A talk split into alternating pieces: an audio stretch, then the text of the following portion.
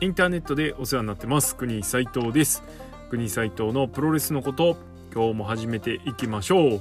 えー、国斉藤のプロレスのことはプロレスに人生を送らされた国斉藤がモメンタム重視で独自の視点から試合の感想やお話の妄想プロレス界の情報なんかを垂れ流すザ・ベストプロレスポッドキャストソファーです、えー、第205試合目は、えー、チェイシング・ザ・ BOSJ、えー、11.18&20 後楽園です。はい。ということで早速11.18後楽園のこといきましょう。えー、ベスト・オブ・ザ・スーパージュニア一発目は上村対ブッシです、えー、9分57秒旋回式コードブレーカーでブッシが勝利しました。上村はこれで2敗。ブッシュは1勝1敗ということになりました。えー、っと上村に関してはワト戦よりは良かったですね前回の。えー、開幕戦のワト戦よりは上村っぽい試合ができてたかなという感じです。えー、まあどっちにしてももう相手が常に格上で強い相手とやるというのはもう固定ですからそうなるとですね何を見せるかっていうところでまあ同じような感じはちょっと同じかっていう感じもしたんですけどでもまあそうですねこの日は武士がそのまま普通に武士だったっていうのもあってうん若手のあれを引き出すっていう意味では上村の、うん、武士の方がちょっと武士戦の方がちょっと面白かったっちゃ面白かったんですけどまあだからといって手放しはっていう試合でもないなっていう。特になんか見どころがあったわけでもないなっていう感じの試合でした。はい、えー、ということで2.5です。えー、国沢バー的には。はい、じゃあ次行きましょう。マスターワット対ロビーイーグルス、えー、これは12分37秒 TTD からの RPP で TTD からの RPP で、えー、マスターワトが勝利しました。ワト2勝、えー、ロビー1勝1敗という形です。ロビーが負けたのがね、うーんって感じなんですけど、まあ、そうですね。いい試合はいい試合でしたね。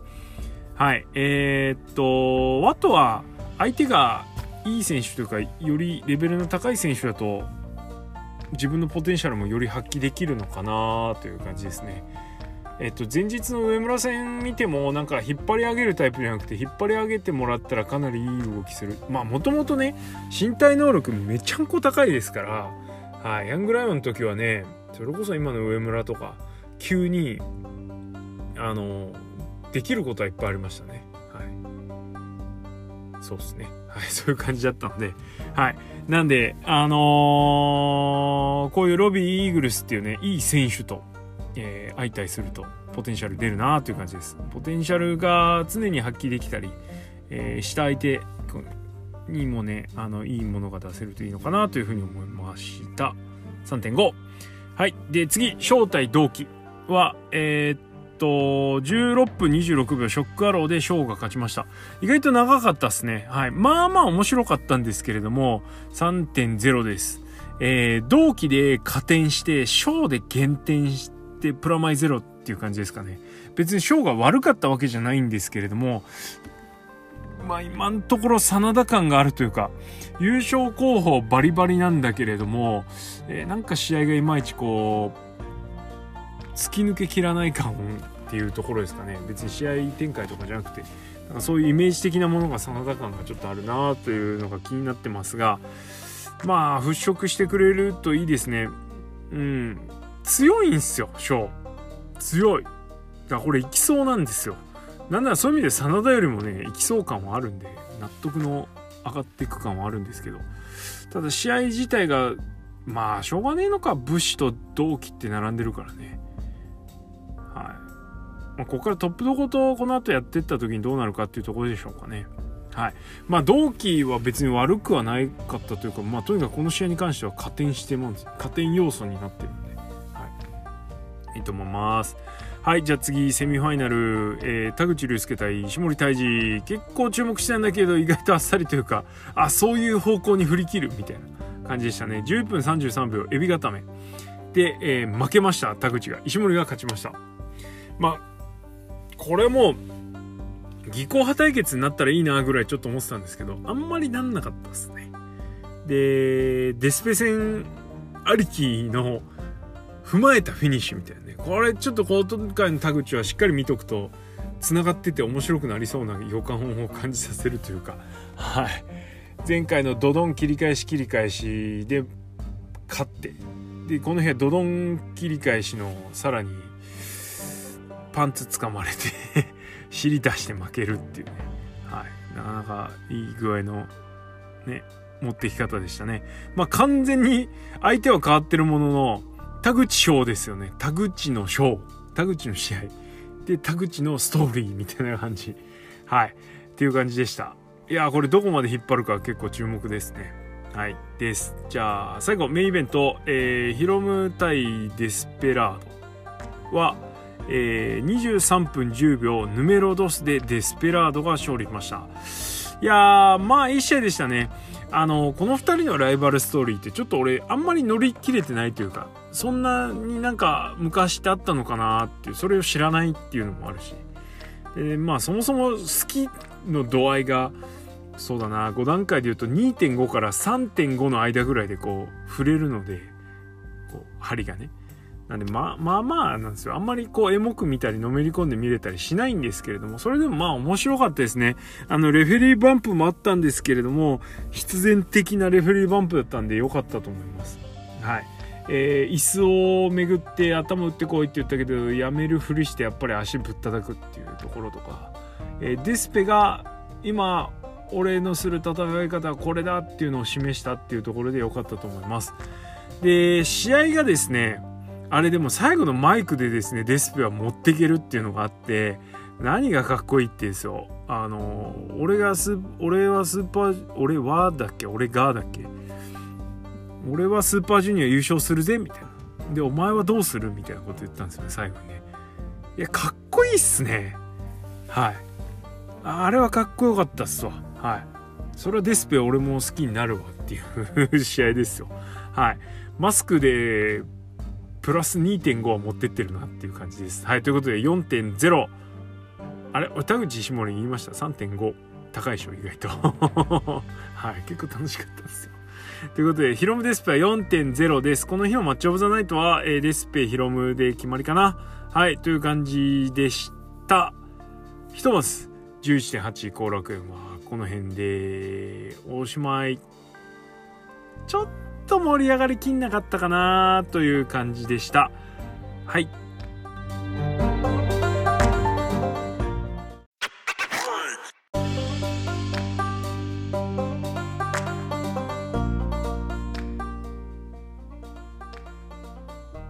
さてさて続いて、えー、11.20後楽園。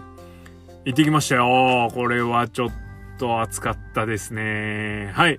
えー、ということで、プ活委託ということでですね、えー、何度も言ってますが、えー、高専くんがですね、ACH 来ると思って、えー、取ったチケットがあったんですけれども、ACH は残念ながら来日せずということで、その思いを、えー、胸にですね、えー、チケット譲り受けまして、えー、行ってまいりました、後楽園大会ですね。はい。ハードルめちゃ低で行っったらですね、超楽しかったです。なんかようこの話してんな。はい。えい。えー、で、またもやですよ。人のチケットで行ってるのにもかかわらず、またもすぐ近くにオスタロちゃんがいるっていうね。はい。もうこれは運命なんじゃないのかっていうぐらい、毎回席が近い。何なんでしょう、これ。はい。はい、ひとしきりまた話しましたけどね。えー、ということで、えー、11.20後楽園、早速行きましょう。レビュー。えー、まず、いやこれ良かったっすね。これ良かった。いや上村デスペ。まさかのですよ。あの、この日実は金丸デスペラードっていうカードが組まれてたんですけれども、そのカード飛飛んじゃったんですね。まあ個人的にこの日の一番のメガカードだと思ってたので、すげえ残念だったんですね。チケットをもらってたんで、もらっててカードを決まってたんだけど、それが流れちゃったということで、これはなんかショックみたいな感じだったんですけれども、いや、こっちの方が良かったんじゃねえのっていうぐらいわかんないけどね。10分26秒 LS クレロで、えー、デスペラードが勝ちました。これで上村3敗、えー、デスペは2勝1敗という星取りです。えー、っと、序盤からですね、上村がレスリングを仕掛けていきます。えー、で、最初は突っ込んでいくんですけど、えっ、と、デスペがあの、場外ゴロゴロっと出ちゃって、あのまあ、ちょっと、なんていうの、こう、お前の思い通りにさせないよ、みたいな。結構べしゃってたんですね、デスペが。あ静かな会場でデスペのべしゃりは映えるからいいなと思いましたね。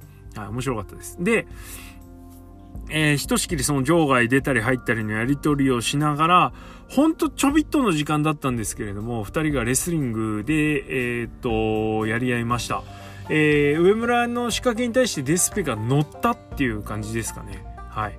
えー、ただそれでもですね、あのー、非常に、えー、いい、いいというか面白いポジション争いを二人は見せてたし、まあ、賞味ですよ。第2試合だからっていうのも意識してやってくれてたと思うんですけれどもデスペも。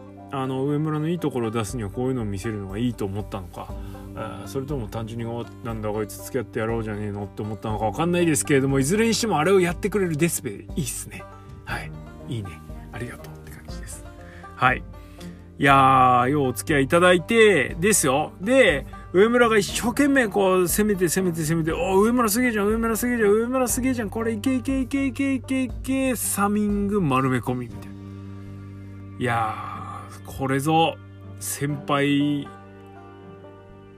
ヒールの勝ち方みたいなね。はい、いいもの見させてもらいました。はい、本当に良かったです。別に特段ね、うおーとかないんですよ。ないんだけど、じんわりいい試合だったし、まあそうだよねっていうね。あのーなんつうの第2というかベスト・オブ・スーパージュニア公式戦としては一発目というかねこの日のいろいろ踏まえたすげえなんかこう腑に落ちる試合でしたねでね試合後のコメントで別に俺壁役とかやるつもりねえからなって言ってるんですけどちゃんとやっとるやんっていうねはいいやーで上村認めてるし上村も思いっきり悔しがってるしね。いやー相当充実感あるんじゃないですかこの試合は。はい。短いし大技もそんなにボンボン出たわけじゃないけど面白かったです。はい。いやーこれね4.0上げたいぐらいです。はい。そのぐらい俺はちょっとこの試合好きです。でも3.5 これに4.0上げちゃったらね大変だもんねはいですはい次、えー、同期対石森えー、っと、そうですね、この日はそんなに大きく期待してなかったんですけど、好きな選手がポコポコポコっといい具合にこう、試合組まれてたので、まあ、気持ちいい流れになってたかなと。12分0秒、ブラディクロスで石森が勝ちました。石森2勝1敗、えー、同期0勝3敗です。えー、前回のレビューでも言ったんですけれども、同期いいっすね。やっぱ、たとえ負け役とはいえですよ、同期。たとえ負け役とはいえ、こう、ずっと、去年の BOSJ から参戦してこうやりつその前か。うん？去年ですよね。から参戦してこうずっと同期っていうものを負け役とはいえ出し続けてた。で期待感のある動きもするわけじゃないですか同期は。はい。あのー、面白いムーブいっぱい持ってるんで。なんでそういうものへの期待値を高めつつでも勝てない人みたいな感じでこうずっといいためを見せてたのでそうなんつうかな。スープレックス出られるなとか絶対出ないでしょ。同期ですらああいうのがやっぱ決まったら終わりみたいなところあるんであれなんですけどそうだな。みんな見たいけど絶対出ないみたいな感じ。ああ俺が高校ぐらいの時にトゥーコールドスコーピオがスコーピオスプラッシュやってくれるのを超期待して見に行くんだけど絶対出ないっていう もどかしさみたいなもしかしたら同期はそういうのを 分かりづれ抱えてるかもしれない。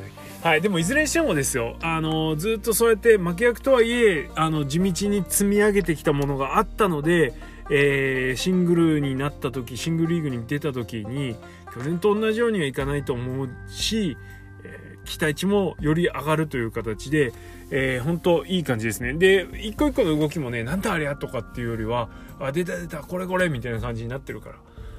ねあの本当いいっすね。はい。あのー、まあ好きか嫌いか別なんですけど。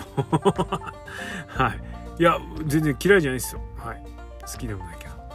ってな感じです。石森はなんすかね。あなんとも言えない感じ。うわ石森すげえでもないんですけどまあ安定感はやっぱありますよね。はいさすがの。はいって感じです。ただちょっとねここのとこねなんでか知らないけどあの過去の石森の試合を見てて ノア金してるんだけど過去のノアは全然解禁中みたいな感じでね。はいあのー、実家帰って本棚の奥からエロ本見つけたみたいな感じになってますけどはい。あのー、カンナムスタイルね。えー、のガンナムのところをメキシコメキシに変えたね、えー、歌で。あの石森踊りながらまるまる1曲ほぼほぼ1曲踊ってね入場してきたという時期があったんですよね、まあ、あの頃のイメージは俺の中で石森強いのでセーラーボーイズとかでよく煽られてますけど、あのメキシスタイルでまた来てほしいなって試合見ながら思ったぐらいで、えー、試合の方にはあんま集中できてませんでした。はい、ってな感じです。えー、まあでも悪く悪い試合じゃなかったし、同期がね、石森に肉薄したんでよかったと思います。3.0。はい。で、次、えー、田口ワトです。えー、戦前は、田口の幅にどんだけワトが付き合えるかっていうところだったんですけども、10分22秒、エビ固めで、えー、田口が勝ちました。で、これですよ。あの、田口結構シリアスモードなんですよ。で、ああ、なんだ、今日シリアスで行くの？シリアス、でもこの人絶対どっかでふざけるよね、と思いながら見てたんですよ。で、ずっとシリアスなわけですね。あれあれあれと思って、これは名勝負の予感あるんじゃないのと思いつつもなんかちょっと突き抜けきらんなと思って、試合が動き出すかと思った。ね、回転エビ固めですよ。をした時に田口のケツがまたベロンと出てですね。ついにふざけたかと。ここで。10分貯めて、ついにふざけ出したと思った瞬間にですよ、それで決まるっていうね。えー、前方回転エビ固めでケツめくれてしまって丸められる。さらにそれを切り返す。えー、で、そのまんま、ケツ出した状態で顔の上乗っかってスリーカンツダッシュみたいなね。いやー、あれはすごかったですね。なんとも言えない声が上がってました。後楽園。ケツ、出すぎて。はい。です。はい。えー、3.0。まあもう田口のケツにつける。これね、何がすごいって、ね、開幕戦デスペとドドンの切り返し、切り返しで終わって、そこの切り返しに次の石森戦でケツっていう要素を入れてきて、そしてこの試合ではさらにそのケツをクローズアップしてくる。ね、丸め込みからのケツみたいな。いや、すごいっすわ。これ次何やってくれるかめちゃめちゃ楽しみですね。少なくともこの3試合は連動してますからね。フィニッシュね。ちょっと田口でやる人はしんどいっすね。これね。田口でやる人はつかみんな田口でやるんだけど。しんどいな、これな。9パターン田口が用意できてるかっていうのも注目です。勝とうが負けようが田口オンステージ。はい。注目なんじゃないでしょうか。そして、いやー、これ良かったっすねこれ見に来たいんやでって言いましたけども、えー、金丸デスペが亡くなったことでセミに昇格になりました。えー、正体ロビーイーグルス、えー、19分22秒ロンミラースペシャルで、ロビーイーグルスが勝利。ということで、えー、これ、ベストオブザスーパージュニア27ベストバウトの予感ビンビンです。はい。超いい試合でした。えー、両者の良さが出てたというかですね、はい、自分のツイートちょっと振り返っちゃうんですけれども、この試合見てて思ったことがですね、いくつかありますので、順番に行きましょうか。まずですよ、えー、ロビーが入場してきて、えー、花道というか、あの、通路をこう来て、で、あの、前奏の、入場テーマの前奏のところで決めポーズ作った後に、拍手して客煽りをしたんですね。リズムに乗せて。あの煽り方ですよ。ついついこう、パンパンパンパンって煽っちゃうんだけど、曲に合わせてちょっと遅い煽りをしながら、お客さんを盛り上げるっていうことをロビーがやってたんですけども、もうあれ見た瞬間に、あんなの多分普段やってないんですよね。で、あれ見た瞬間に、やってたらごめんなさい。やって、あれ見た瞬間に、あ、めっちゃ雰囲気作ってるじゃん今日みたいな。ロビーからね。これロビー勝つわって思いました。はい。ツイートしますよちゃんと。はい。でショーの入場。えー、ショーめちゃめちゃテーマ曲いいっすね。あれは会場で聞くとさらに上がりますね。で、そのショーなんですけど、戦いぶりがですよ、もうめちゃめちゃ、まあ、あの、ワールドで見せても強いなっていうイメージあったんですけど、今までショーをそれなりに見てきた、ね、あのー、感じとしては今までのショーとは全然違いますね。めっちゃ堂々としてる。もう自信に満ち溢れてる感じというかね、ドーンと構えてますよね。はい。スーパーかっこいいです。エルボーもしっかり入ってるし、入ってるように見えるし はい、ほんといいと思います。で、えっと、まあ、いろんなムーブね、あの、ロビーの空中殺法もいっぱい出たし、えー、いろんな技もいっぱい出たんですけれども、すごかったのは、えー、セカンド抜けてのトペコンヒーロー、えー、デスペもやるけどロビーがやるからやんないっすね。デスペはやんなそうですね。はいロビーが見せてくれたトペコン。あの勢い良すぎてあの鉄柵超えちゃったんですね。はいぐるんとトペコンで回って。いやーそれ見て思ったのはこうオージーは鉄柵超えたがりだなっていうね。はい。何のことかお分かりにならない人は01回を聞いてください。ということで。はい。えー、王子、もれなくてそが向こう側行っちゃいました。でね、王子つながりというか、そのハートリー・ジャクソンつながりで、端々にですね、感じさせるロビーの01魂がたまらんもんがありましたね。はい。あのー、ロビー、ロビー、ロビー、おいおいおい、ロビーロビーロビー、おいおいおい、ロビー、おい、ロビー、おい、ロビーロビーロビー、おいおいおいってやつね。おいのところが、おいってなんか拍手になるですけどその煽りを今日ロビーからやってました。ね、自分からコールを要求するといえば大谷慎次郎。まあちょっとシチュエーション違いますけど、今日はロビーは攻めてる時、大谷はいつも負けてる時なんですけど、はい。ちょっとそこにそこはかとないゼロワン魂を感じつつ。そしてやっぱね、ゼロワンに行ったってことは日高に教わってたってことだから、えー、日高仕込みのスワンダイブの足へのミサイルキック、そこからの足感ということでね、はい。うっかりしたらショーンキャプチャーって言うんじゃないかなと思って期待してるんですけど。やんねえかな1回ぐらい。はい。それからあとはね打撃入れるところはしっかり入れてるっていうところでもなんかちょっとねやっぱねゼロワン育ちだなみたいな思いを持って見てしまうんですねわしのような人間は。はい。ということであのゼロワン魂もきっとロビーを忘れてないと思います。はい。とにかく良い試合でした。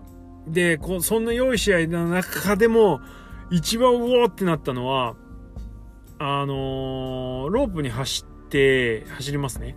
でコーナーコーナーしてねカウンターでミドルキックとか食らって吹っ飛ぶシーンあるじゃないですか。あそこでショーがですね吹っ飛ばないんですよ。吹っ飛ばないでそのままこうミドルキックをこうスーパーアーマーでねバーンってバチコーンっていきながら素通りというかその通り越して、えー、ラリアットを決めるっていうね。あのもう一回戻ってきて。いやあれすごかったですね。あのムーブとはそれをやった時の SHO の顔がめちゃめちゃすごかったんですよ。あと SHO のボディとね。はい。あれはいいっすね。スーパーアーマーって何のことか分かんない人もいるかと思うんですけれども。あのー、まあ格ゲーとかでよくあるやつで。えっと相手の技を食らうとこう食らったモーションで動けなくなるんですよ。ベチーンっつって。なんだけどスーパーアーマーっていうのがあるとそれがないんですね。ただダメージ食らってないわけじゃなくてダメージは普通と同じぐらい減るんだけれども、えー、やられモーションが入らないので、えー、そのまますぐ次に相手にやり返せるみたいな感じなんですよ。いやまさにそれでしたね、えー、小スーパーアーマーモード。はい。すごかった。かっこよかった。迫力あったな。うおーってなっちゃいました。声出ちゃいましたね。はい。